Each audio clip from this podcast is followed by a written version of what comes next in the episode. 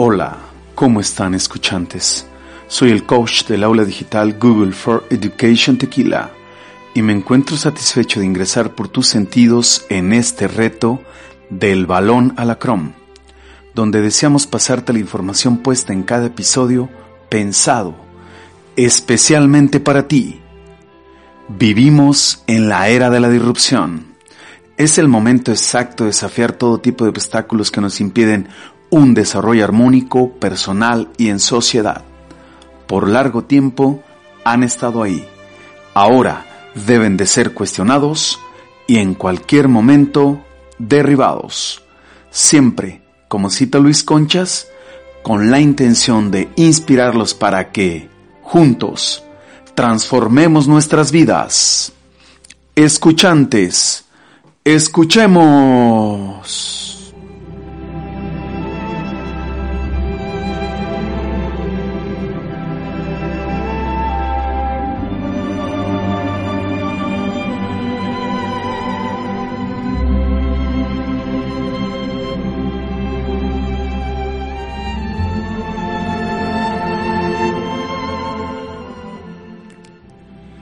Del balón a la crom, pasemos la información. Episodio 39. Las luces se apagaron. Enciende tu esperanza. La previa. Imaginemos que estamos en medio de una luz que nos regala certidumbre, empatía, calidez, esperanza, alegría, familiaridad amor. Y de repente, así, sin más, todo se obscurece. ¿Qué nos dice la Navidad en pandemia? ¿Qué es la Navidad para mí? ¿Quién es Jesús para mí? ¿Quién eres realmente? ¿Qué significó tu venida al mundo? ¿Qué me puedes aportar hoy? ¿Qué te puedo dar yo? ¿Qué significa ese misterio para nuestra vida? ¿Y qué significa para el mundo? Mario Arroyo. Calentamiento.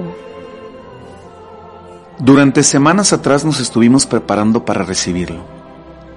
Los planes se imaginaban bajo la luz tenue de la luna que entraba por las ventanas para alumbrar e idear de poco a poquito el día tan esperado. Las sobremesas se convertían en seguimientos y en consolidaciones de esos planes. La emoción nos invadía, nos aprisionaba de un encierro cálido en nuestros corazones y en nuestro espíritu. Una magia que nos hace sentir esta temporada navideña, la cual, como dice en su melodía Andy Williams, es la época más maravillosa del año. Primer tiempo. Fue una realidad. Después de una noche buena, mágica, electrizante, emocionante y de fe, y de vivir eso que el Papa Francisco afirmaba en su mensaje navideño.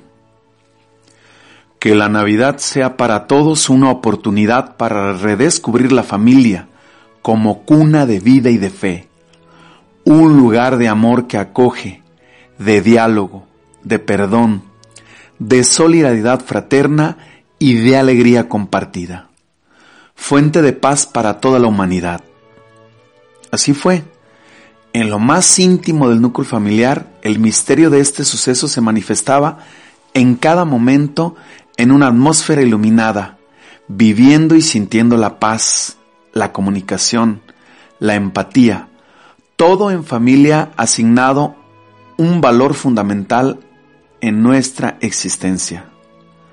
Pero en las primeras horas de su nacimiento le mitigamos la luz, y entonces las luces se apagaron. Medio tiempo. En aquella época apareció un decreto del emperador Augusto, ordenado que se realizara un censo en todo el mundo. Este primer censo tuvo lugar cuando Quirino gobernaba Siria y cada uno iba a inscribirse a su, a su ciudad de origen.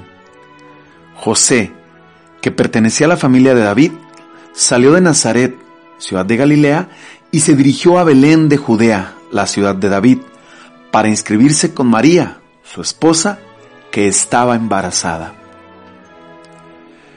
Mientras se encontraban en Belén, le llegó el tiempo de ser madre, y María dio a luz a su hijo primogénito. Lo envolvió en pañales y lo acostó en un pesebre, porque no había lugar para ellos en el albergue. En esa región acampaban unos pastores que vigilaban por turno sus rebaños durante la noche. De pronto, se les apareció el ángel del Señor y la gloria del Señor los envolvió con su luz.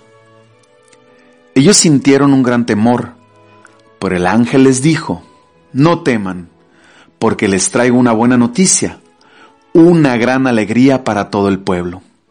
Hoy, en la ciudad de David, les ha nacido un Salvador que es el Mesías, el Señor. Y esto les servirá de señal. Encontrarán un niño recién nacido envuelto en pañales y acostado en un pesebre. Y junto con él apareció de pronto una multitud del ejército celestial que alababa a Dios diciendo, Gloria a Dios en las alturas y en la tierra paz a los hombres amados por Él. Segundo tiempo. Para algunos muy familiar y con sentido. Para otros, algo tan extraño como el comportamiento aturdido por los alcoholes en la sangre o lo sin sentido de la mayoría de los presentes en una Nochebuena en medio de una completa oscuridad.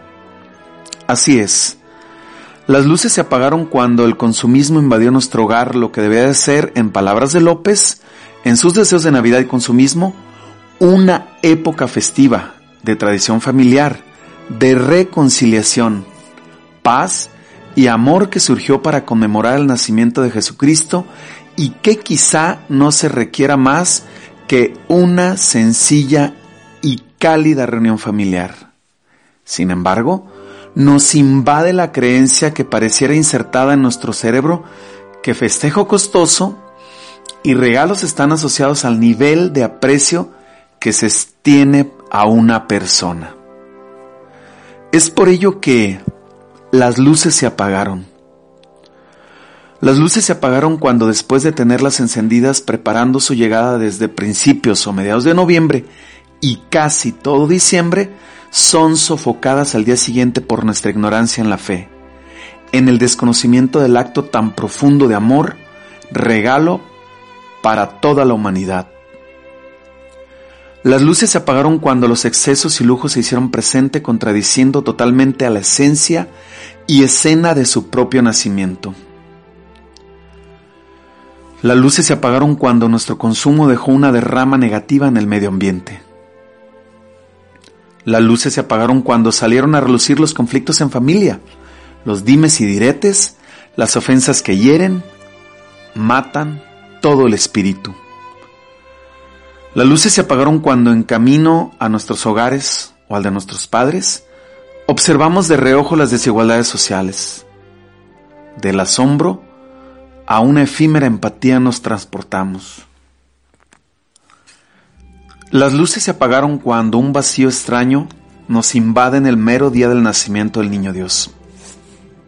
Cuando sentimos que el 25 ya todo aquello había terminado. Las luces se apagaron cuando dejamos de agradecer por un año de bendiciones, de grandes transformaciones y de inmensas alegrías en familia. Las luces se apagaron cuando dejamos de recordar a aquellos que pasaron a mejor vida y se nos adelantaron en el camino hacia la eternidad. Las luces se apagaron cuando en el lado oscuro de la Navidad, en la BBC Mundo, afirmaba que las urgencias de los hospitales se llenan de heridos por accidentes, peleas, infartos y hasta intentos de suicidio.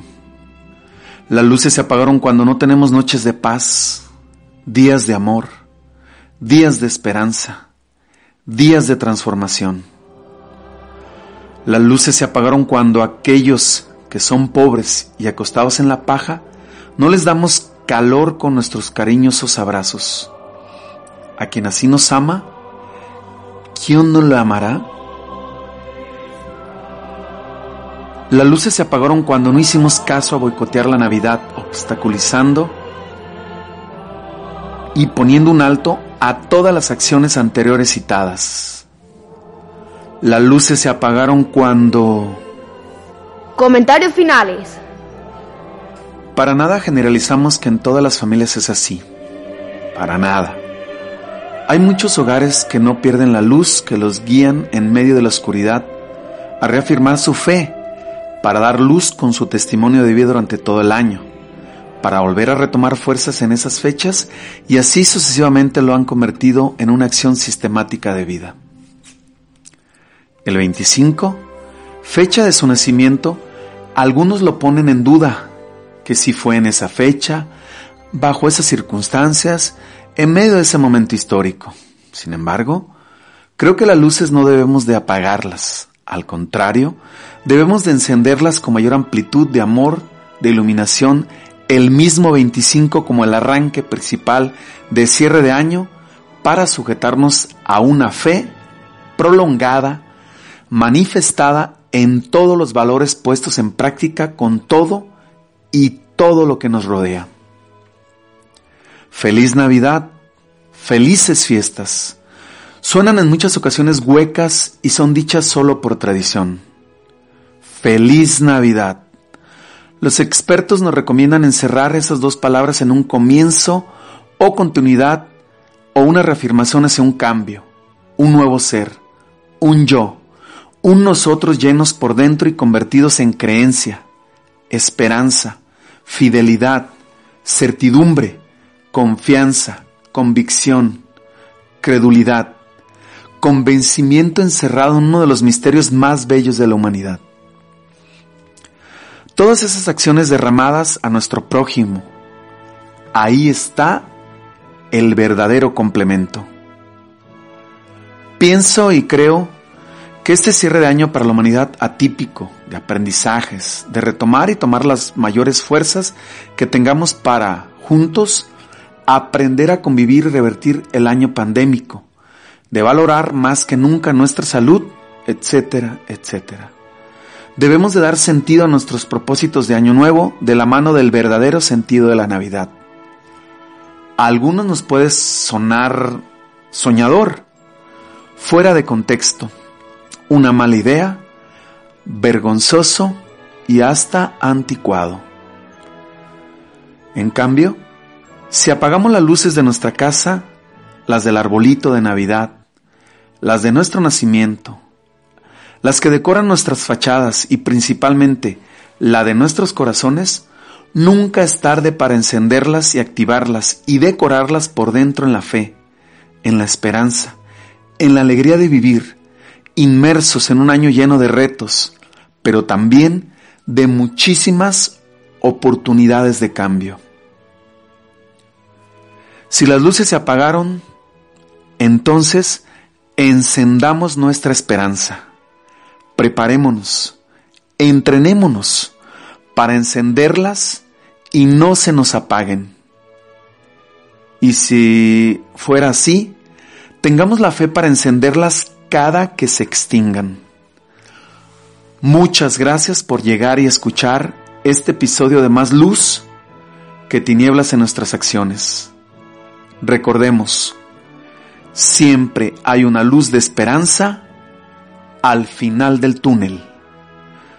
¿Qué nos dice la Navidad en pandemia? ¿Qué es la Navidad para mí? ¿Quién es Jesús para mí? ¿Quién eres realmente? ¿Qué significó tu venida al mundo? ¿Qué me puedes aportar hoy? ¿Qué te puedo dar yo? ¿Qué significa ese misterio para nuestra vida? ¿Y qué significa para el mundo? Saludable Navidad y luminoso año 2021.